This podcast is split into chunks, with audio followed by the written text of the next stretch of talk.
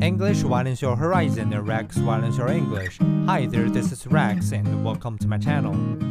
Humans tip into an ecological overdraft.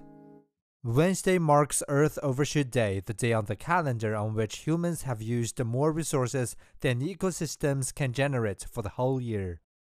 From now until January 1st, 2024, humanity will be using more natural resources, including fish stocks, fibers, and medicines provided by plants, and the ability of forests to sequester carbon, among many other things, than the planet can supply this year.